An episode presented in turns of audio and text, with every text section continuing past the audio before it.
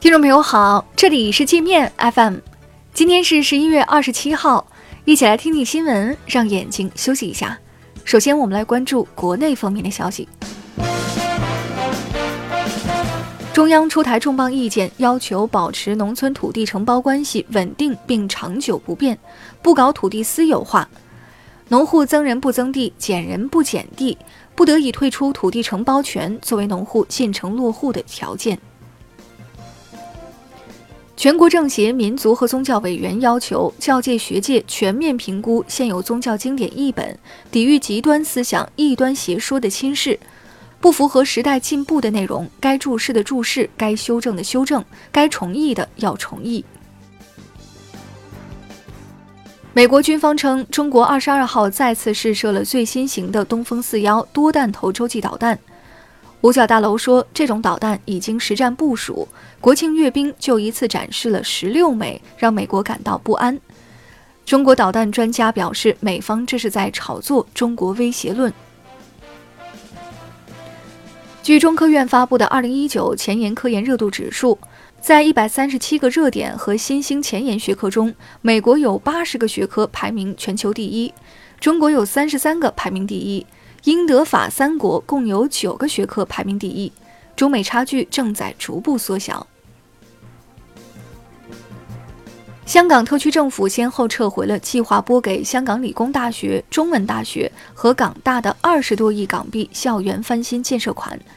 其中涉及香港理工大的拨款将近十八亿，港大一亿九千四百三十万，中文大学五千九百七十万。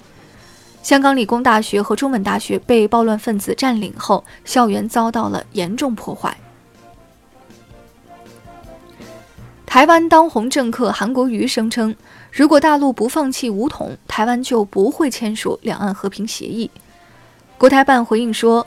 武统是针对外来干涉势力和台独分子，不是针对台湾同胞。韩国瑜最近出格言论不断，曾多次在社交媒体上力挺乱港分子。据澳门特区保安司统计，到澳门贩毒的香港人人数明显增多。今年前九个月，澳门警方抓获毒贩一百五十四人，其中一半多来自香港。保安司说，这些人大多是无业青年。受香港贩毒集团利诱，铤而走险。台湾演员高以翔在浙江卫视录制综艺节目《追我吧》时晕倒，经抢救无效死亡，年仅三十五岁。《追我吧》是一档夜跑竞技节目，难度系数不小。据报，拳王邹市明都曾被累得抽筋叫苦。携号转网服务今天正式在全国启动。用户号码保持不变，符合条件可自由选择移动、联通、电信等运营商，电信业务经营者不得干涉用户自主选择。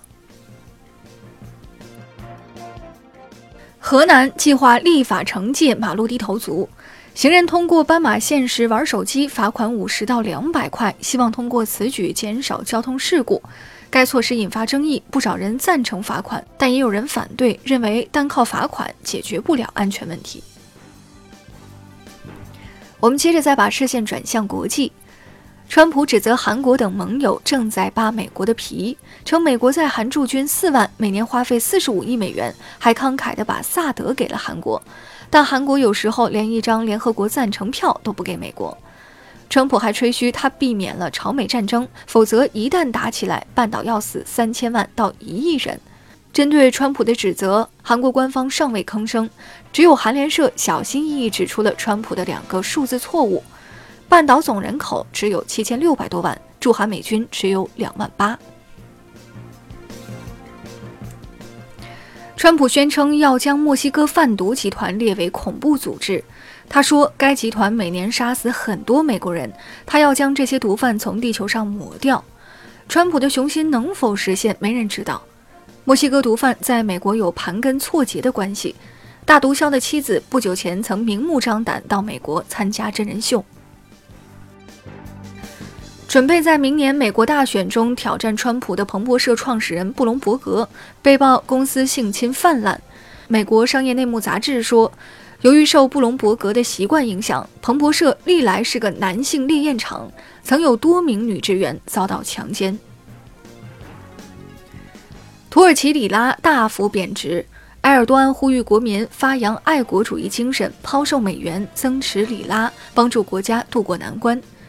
受美联储加息和美土关系紧张影响，土耳其正面临严峻财政困境。德国多地农民开着五千多辆拖拉机冲进柏林市中心，抗议政府的环保新政策。德国政府计划限制使用化肥和农药，以保护昆虫和地下水。农民们认为这样做是把环保责任全部推到了他们身上。日本消防员为了骗取津贴，深夜纵火烧房子，导致十一栋无人居住的房屋被烧成废墟。